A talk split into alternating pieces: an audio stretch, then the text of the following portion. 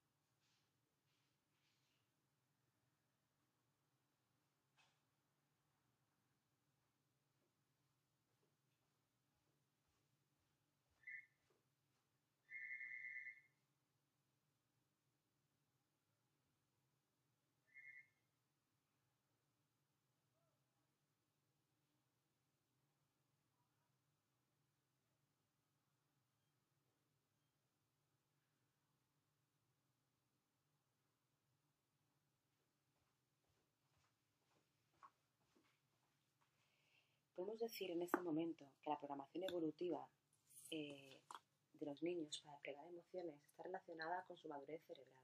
Eso significa que conforme el sistema nervioso madura y las conexiones eh, corticales se van haciendo cada vez más fuertes y extensas, aparece la capacidad del niño para experimentar emociones más complejas. Podemos hablar de unas emociones muy simples en los neonatos relacionadas sobre todo con la angustia por la pérdida y el interés y emociones positivas. A partir de aquí, y en función siempre de la experiencia del niño y del bagaje de, relaciones que vaya estableciendo y de vivencias que vaya teniendo, vaya haciendo más complejo todo lo relacionado con su eh, desarrollo social, afectivo y emocional. Y se van haciendo más complejas las emociones. Un hito fundamental dentro del desarrollo socioafectivo es la aparición de la sonrisa social como hecho básico que marca el conocimiento del niño de un patrón de interacción y que poco a poco se va a utilizar como un canal no verbal de expresión de emociones. Este suele darse a partir de la sexta semana. A la octava semana debe ser ya un hecho consolidado el de la sonrisa social. Otro hito importante es el relacionado con las emociones negativas más elaboradas, como es el enfado, con la, con la connotación que tiene no solamente de frustración, sino de atribución a eh, otra persona como fuente de su, de su emoción. Vemos entonces, y profundizaremos mucho más allá de esto, que el desarrollo emocional está vinculado al desarrollo cognitivo. Conforme el niño es capaz de interpretar lo que le rodea, va desarrollando y haciendo más complejas su repertorio emocional acerca de esto.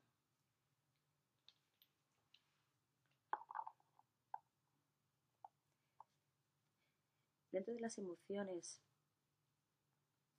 eh, más complejas, elaboradas, que aparecen de manera evolutiva, hay que resaltar las relacionadas con la ansiedad o la angustia, primero ante los extraños y luego a la separación de la, de la figura de apego. Cuando estudiamos el apego, vamos a ver cómo tiene una importancia crucial el vínculo de apego que establece el bebé o el niño con su figura paterna o materna, ya que este tipo de apego, siendo seguro o inseguro, puede marcar también el cómo se relaciona con las otras personas que le rodean. Eh, cuando hablamos de desarrollo de desconfianza ante el extraño, hablamos de un patrón emocional que aparece a partir de los 6 meses de edad y dura hasta los 10, en torno a año de vida, de 10 y 14 meses, y caracterizado pues, por esa actitud del bebé, de ese bebé ya con extroversión social que veíamos, que disfrutaba de las interacciones sociales, como una reacción circular eh, secundaria, que sonreía y que participaba, y ahora, eh, al tener una experiencia mucho más cercana de una figura estable de apego, al conocer la sensación de la ausencia y al ser capaz de identificar a esas figuras que se conocen, que se conoce, es capaz de mostrar emociones negativas ante figuras desconocidas, o sea, en su repertorio habitual de, eh, de entorno cercano. Eso Aquí el bebé característicamente pues, se enfada cuando una persona que no conoce lo quiere coger o quiere jugar con él, frente a ese bebé tan afable de dos meses antes que participaba con gusto en las interacciones novedosas. Y el otro aspecto relacionado con esto que cabe señalar es el de la ansiedad de separación, que comienza en torno a los ocho meses y duele más en el tiempo, ya que se puede alargar hasta los tres años incluso. Será separación, esa respuesta emocional intensa, normal y evolutiva, por otro lado, del niño, que se da cuando se separa de la figura principal de apego, que puede ser habitualmente la madre. Eso se da porque el niño ya es capaz de reconocer cuáles son sus figuras de apego, hay un apego seguro y se siente pues desconsolado, se siente triste, se siente abandonado cuando se separa de ella. Esta respuesta, como he dicho, es normal, es evolutivo que aparezca eh, y también es normal que desaparezca cuando el niño sistemáticamente pues, se ve expuesto a esta situación de abandono temporal, por de alguna manera, de manera repetida, como cuando el niño comienza la guardería o comienza el colegio o se queda con una canguro. El niño es normal que llore, que se manifieste nervioso, triste y ansioso y también es normal que una vez comprende la dinámica de la situación y comprende el regreso de la figura de, apego, pues asuma esto como algo natural y ya no llore ni tenga esas respuestas tan intensas. Eh, sale de la normalidad pues aquellos niños que no presentan nunca esta respuesta de ansiedad de separación o que tienen una ansiedad de separación que dura mucho más allá de los 3, 4 meses adaptativos y normales que entendemos para todos los niños.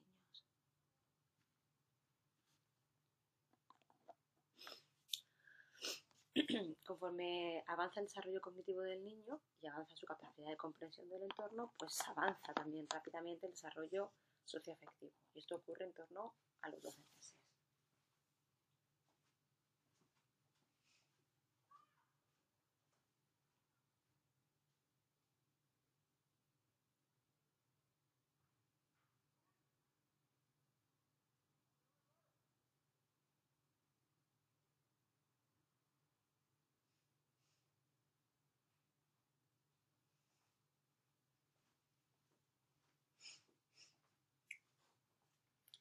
Como hemos dicho, las emociones primarias o iniciales del neonato cambian y no solamente cambian porque aparecen más, sino cambian en la cualidad, es decir, en el tipo de emoción que el niño presenta. Y esto, como hemos resaltado al principio, está estrechamente relacionado con el desarrollo cognitivo que va experimentando estos primeros años de vida. ¿Qué aspectos del desarrollo cognitivo son fundamentales y hacen este cambio emocional se dé? Pues los relacionados sobre todo con la comprensión de las relaciones causa-efecto, con la memoria, cuando el niño es capaz de recordar aquellas personas, aquellos eventos agradables o desagradables, con la consolidación del establecimiento de la causalidad y la aparición de las expectativas de algo en base a eventos anteriores. Otro aspecto que influye mucho en ese desarrollo socioafectivo es el relacionado con los modelos familiares, ya que el primer patrón de desarrollo emocional de los niños, más complejo, se sustenta en la imitación o la interpretación de emociones de los padres, de las figuras de cuidado, con lo cual es habitual que los niños eh, hagan lo que se denomina atribución de significado al entorno social, es decir, cuando ocurre una situación inesperada, novedosa, antes de manifestar una respuesta emocional, el niño busca un referente en su padre o en su madre y observa su respuesta para imitarla. De este modo, pues si el niño se cae de un columpio y se da un golpe no demasiado fuerte, pero se asusta, antes de manifestar alguna reacción de susto, de miedo, de llanto o de risa, va a mirar a sus padres y en función de la respuesta emocional de estos, él actuará en consecuencia y aprenderá este patrón y lo hará ya suyo y estable. Por eso es tan importante desde el principio enseñar a los niños a responder de una manera adaptativa ante las situaciones cotidianas del entorno, a tolerar la frustración y a soportar las situaciones eh, pues más negativas o desagradables, con emociones adaptativas. Vemos en este periodo también, y de la mano del desarrollo cognitivo, que aparecen nuevas emociones. Aquí hay un hito cognitivo muy importante que es el relacionado con el desarrollo de la autoconciencia. La autoconciencia es la capacidad, la habilidad cognitiva del niño de, identificarse a sí mismo como algo diferente del resto social o del entorno, a darse una atribución de individualidad que antes no tenía. Esa atribución de individualidad es muy importante porque le va a hacer empezar ya a definirse de una manera diferente al resto y va a ser capaz de atribuirse una serie de situaciones positivas o negativas a nivel emocional. Son las referidas a, las emociones autoconscientes.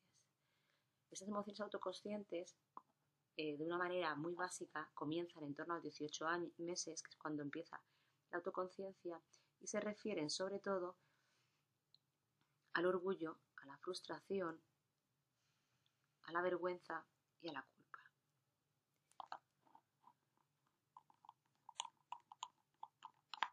A partir de 18 meses, de la mano de esta autoconciencia, el niño va necesitando cada vez ejercer más control y más conocimiento sobre el entorno y esas emociones se van desarrollando con bastante facilidad. Como hemos dicho desde el principio, el desarrollo socioafectivo es el más susceptible o vulnerable al peso del entorno. Aquí la predisposición genética juega un papel mínimo y el peso global de lo que se a ese niño a nivel emocional y personal de adulto viene de la mano de las experiencias personales del entorno social y de la familia. Fundamentalmente, esas interacciones sociales primarias del niño le van a configurar un repertorio emocional determinado y le va a enseñar de qué manera, con qué estrategias y de qué forma expresa las emociones ese entorno socioafectivo está marcado, lógicamente, de una manera más global por la cultura. Y así vemos cómo en determinadas culturas marca un desarrollo personal con rasgos personales muy característicos asociados a grupos étnicos o a culturas determinadas y que van a marcar y van a acompañar el hilo conductor del carácter de toda esta población.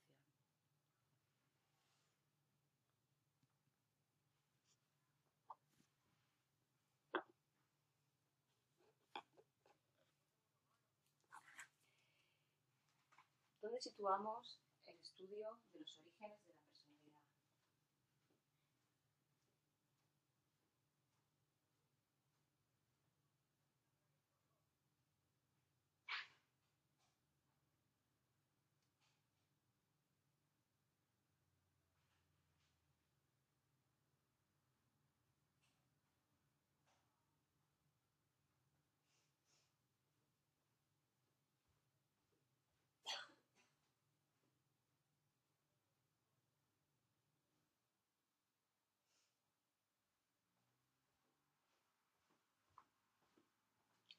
Bueno, pues eh, tenemos que, subrayar que hay diferentes modelos que intentan estudiar el desarrollo, eh, la evolución de la personalidad.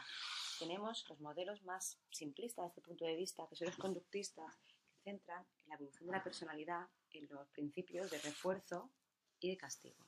Y un poco la aportación de Bandura, que se centra en el aprendizaje social y los modelos experienciales del entorno que generan en el niño pues, modelos de desarrollo socioafectivo.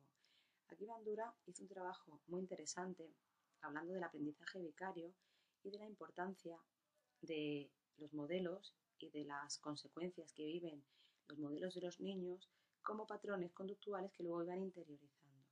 Y sobre todo lo reflejó en sus estudios en el aprendizaje de conductas violentas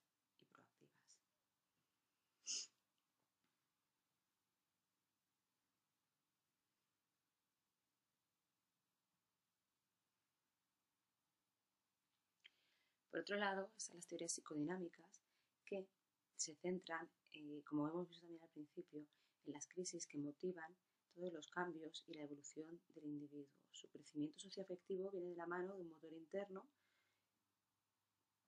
que propulsa el cambio y que viene tentado por la resolución de, diferentes crisis. Y estas crisis, para Freud, duraban hasta la adolescencia y para, para Erickson a lo largo de toda la vida.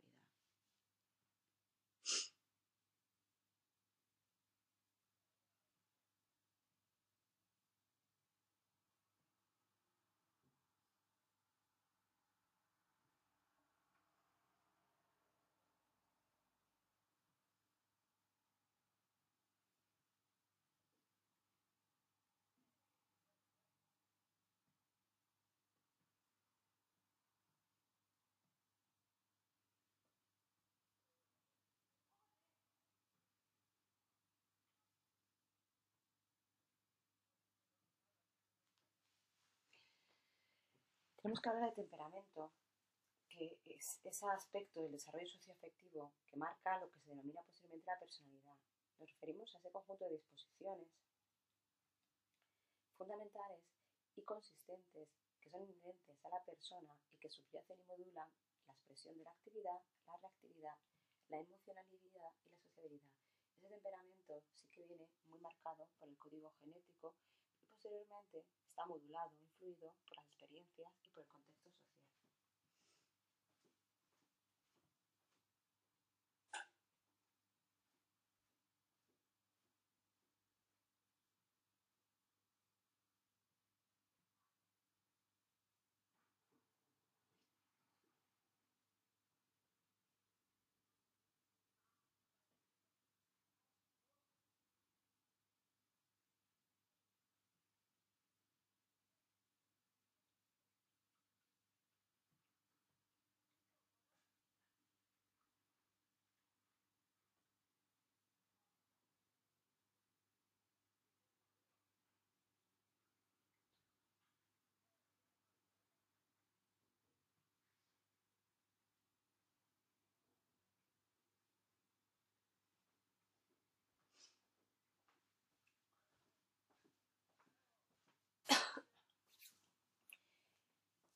En lo que se refiere al temperamento, hay diversos estudios que han intentado definir cuáles son las dimensiones que conforman este constructo.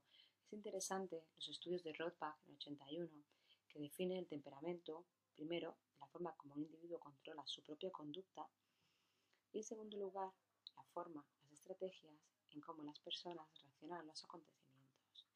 Para Rothbard, las dimensiones serían la sonrisa, la risa, el miedo, capacidad para calmarse o autorregularse, las respuestas negativas de angustia de la frustración, el nivel de actividad y la persistencia en la realización de tareas. Otro estudio realmente interesante que mm, aportó un seguimiento longitudinal del grupo de estudio eh, se realizó por Thomas Chesibert en, eh, en 1963. Hablaba del estudio longitudinal de Nueva York ya que eh, se observó a un grupo muy importante de neonatos y se intentó clasificar en función de una serie de rasgos. Y posteriormente se le un seguimiento para ver cuáles de esos rasgos se consolidaban con el tiempo y cuáles son o eran susceptibles de cambio.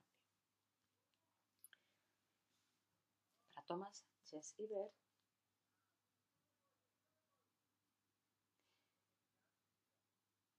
los rasgos del temperamento serían el nivel de actividad, la ritmicidad, el acercamiento, facilidad de acercamiento o retirada, la capacidad, facilidad de adaptación, la intensidad de reacción ante los estímulos, el nivel al que un individuo es capaz de responder a un estímulo, el umbral que tiene para percibir y responder a un estímulo, la calidad general del humor de este bebé, es un bebé alegre, un bebé irritable y llorón, cómo es eh, de susceptible a la distracción para modular su humor o para cambiar una respuesta emocional intensa y qué tipo de cosas le interesan en el ámbito de atención. En función de esta clasificación, eh, Thomas Chess y Birch clasificaron a los niños en niños fáciles, un 40%, niños de calentamiento lento un 15% y niños difíciles un 10%. ¿Y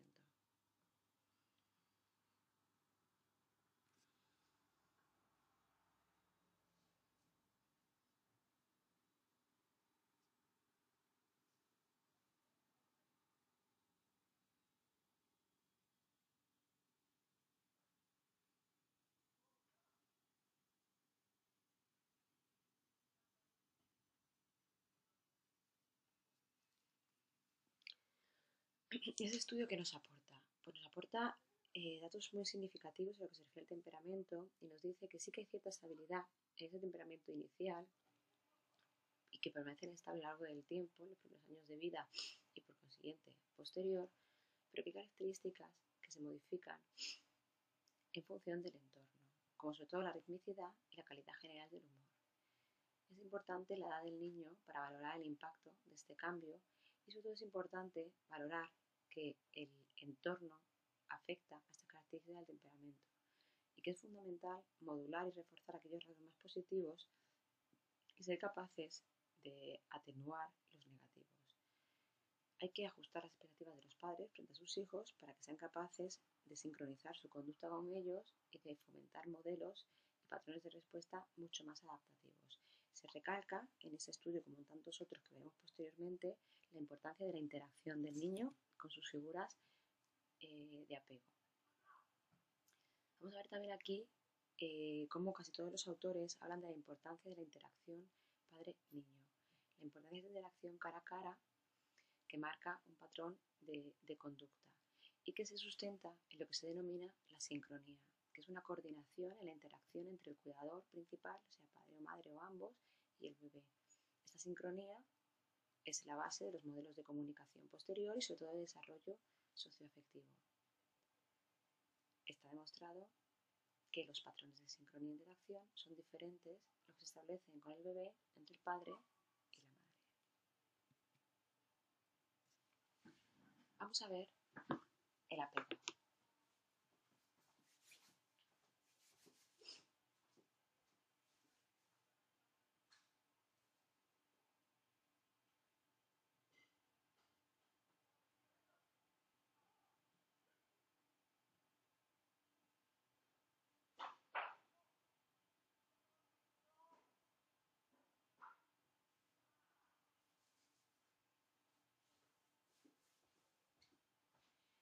El apego se refiere a ese lazo afectivo que se forma entre una persona o animal y el cuidador principal y que los vincula a lo largo del tiempo. En el caso de los seres humanos, de las personas, es especialmente importante porque vamos a ver que marca el patrón de interacción, de relaciones socioafectivas básicos del niño con su cuidador. El apego, los estudios del apego parten de las perspectivas etológicas que comienzan a, abordar, a aportar información a partir de los estudios de los esquemas de comportamiento de los animales, de cómo determinadas especies animales eh, establecían un vínculo eh, inamovible e intenso, de impronta, con la primera figura de atención que veían después del momento del nacimiento. En el caso de las personas, eh, vemos que de una manera natural el niño busca el contacto y la cercanía y que este contacto y cercanía le produce relax y sosiego. Vamos a ver cómo, una vez definido lo que es el apego como vínculo afectivo que se establece entre el niño y el cuidador, eh, hay que desarrollar estrategias para poder evaluarlo y medirlo y así establecer los diferentes patrones de apego que se establecen en la infancia. Para esto se ha desarrollado eh, lo que se llama la situación del extraño. La situación del extraño eh, es una situación, y vais a ver ahora, eh, os voy a poner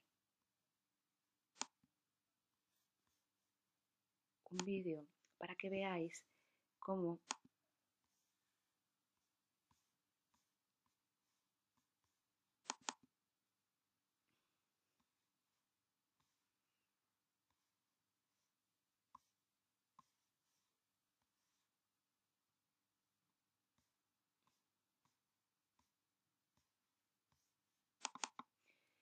veáis cómo se da la situación, eh, cómo se, se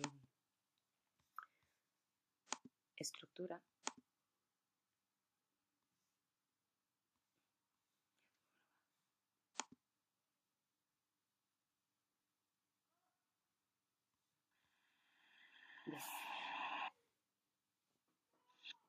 Bueno, vais a ver una situación del extraño en un laboratorio, cómo se genera un contexto natural para el niño en el cual se, contextualiza una sala de juegos con un espejo eh, de Gessel para poder ver y observar al niño y se hace que la mamá primero participe con el niño en un juego, luego saca de la habitación y luego vuelve. Vamos a ver las diferentes respuestas del niño en función de, de esa situación.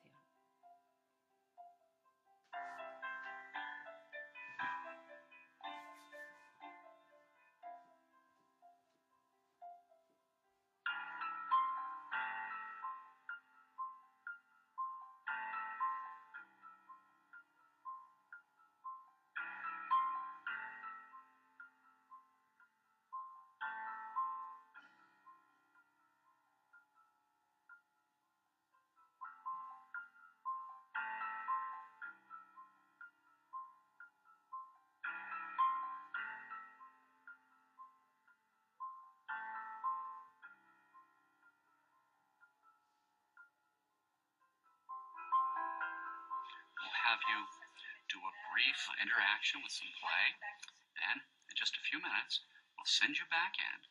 Step in the door. Everett Waters is studying how far our childhood experiences influence our behavior as adults. Come down to the lab. Okay. I'll do this now. This experiment, which I watched through a two-way mirror, is designed to gauge how secure is the crucial relationship between mother and child. This bunny is going to go here, and that bunny will be on top. The value of the test has been established in studies that would watch a child, one year old, and then follow it up and interview them about their relationships to their parents when they were 21 years old. So we're quite confident in the long term significance of this relationship. After several minutes' play, the mother is signaled to leave the room.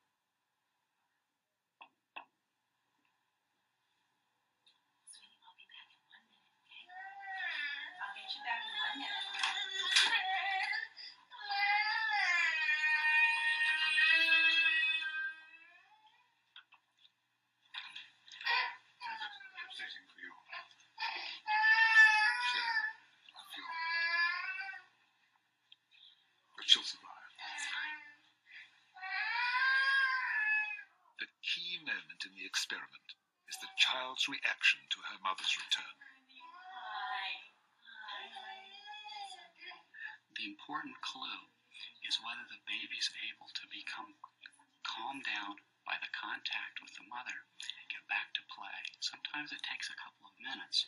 But you see, when the mother was out, she was only interested in the mother, no interest in the toys. Now she has a contact with the mother. She's beginning to show a little interest in the environment, and shortly she'll be right back with the toys where we started. So you would call this a secure one? Yes, yes. Certainly. Now, this is an insecure baby. We get the measure of the baby's play before the separation. When the mother leaves, the baby cries, goes to the door following her. Now, we, we sent the mother right back in, but the point here is not to distress the baby. We're just trying to challenge it. The baby puts her hands to her face, a sad expression, face down. When she picks her up, she keeps her head down, her arms out, and then she sits in the chair holding the baby. The baby's still sullen. He's, he's low keyed. So you would call this insecure? Yes, insecure. He's avoidant. He's he's not engaging her, and it's not be, the reunion's not effective. It's important to remember here that the thing that upset him was her absence. Her re, her return should be the solution to his problem. This is another pattern that we see in babies who are not good at using their mother as a secure base at home. This baby is also insecure. But you'll see, we get a look at his play before the separation. Mother's left. When she returns, she picks him up. He can't calm down. He's still upset. She offers a toy to amuse him or to comfort him or to distract him, and he slaps it away. She offers another. He slaps it away. He's angry. He's he's we call these babies resistant or ambivalent because they both want her back and yet can't use the contact. We think that the difficulty is that in the past, when he sought comfort, she's been inconsistent as to whether she's available and responsive or not. Do you think these really are indications for vulnerability for depression later in life? I don't think that insecure attachment in infancy is the cause of depression in adulthood. However, when a child learns that he can trust his mother to be available and responsive, he's beginning to learn that you can trust other people, that you can turn to them when you're in trouble. The baby is also taught by the mother as he gets older how to understand his emotions, how to construe events that happen to them. You know, every bump in the road is not a disaster. This is a powerful asset when you encounter difficulties in life.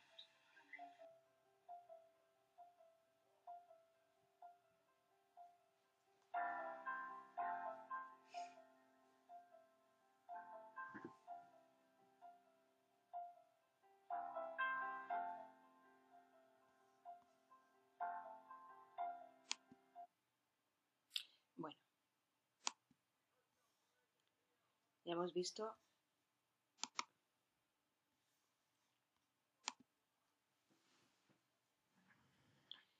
cómo se evalúa la situación del extraño y qué tipo de relaciones o apegos nos genera ese tipo de evaluaciones.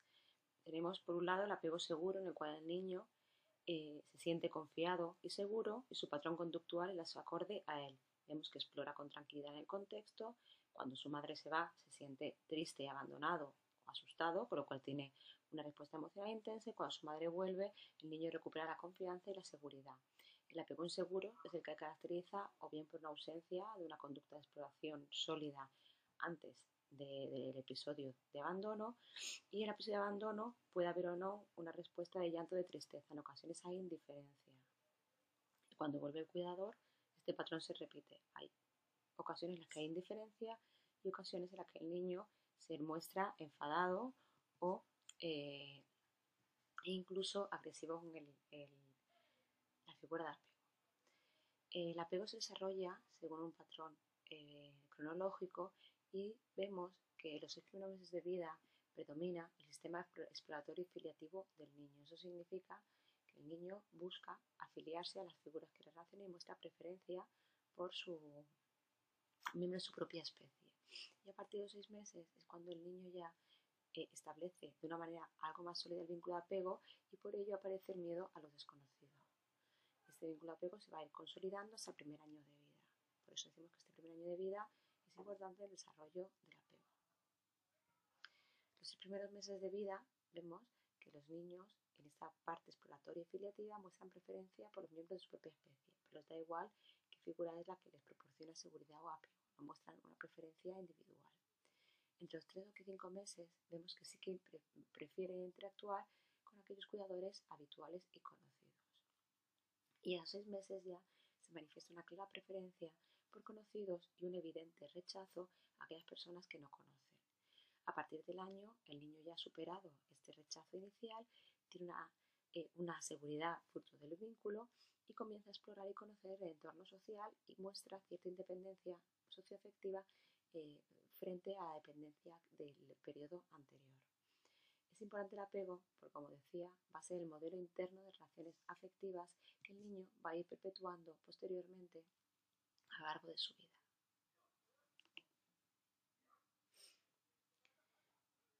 ¿Qué influye en el desarrollo del apego? Influyen las características del cuidador, características eh, del contexto que de alguna manera se refieren a, por un lado, la sensibilidad, capacidad de establecer sincronía eh, por parte del cuidador a las necesidades del niño, la capacidad que tenga el cuidador para responder a estas necesidades, capacidades físicas, psicológicas y sociales, y el patrón de interacción que establece el cuidador con el niño, patrón comunicativo, hostil, cordial, amable, en fin, ese patrón que establece el padre o la madre o los niños. Por otro lado, todo lo relacionado al contexto, la implicación del padre en el vínculo, la relación que hay en la pareja, si hay una relación distante, si hay agresividad, si hostilidad, todo eso va a ir marcando un patrón de eh, afecto determinado. ¿Por qué es importante el apego? Porque hemos visto y veremos como en, en investigaciones posteriores como este apego establecido en el primer año de vida es capaz de predecir el desarrollo emocional futuro, ya que establece un estilo afectivo relacional característico de cada individuo.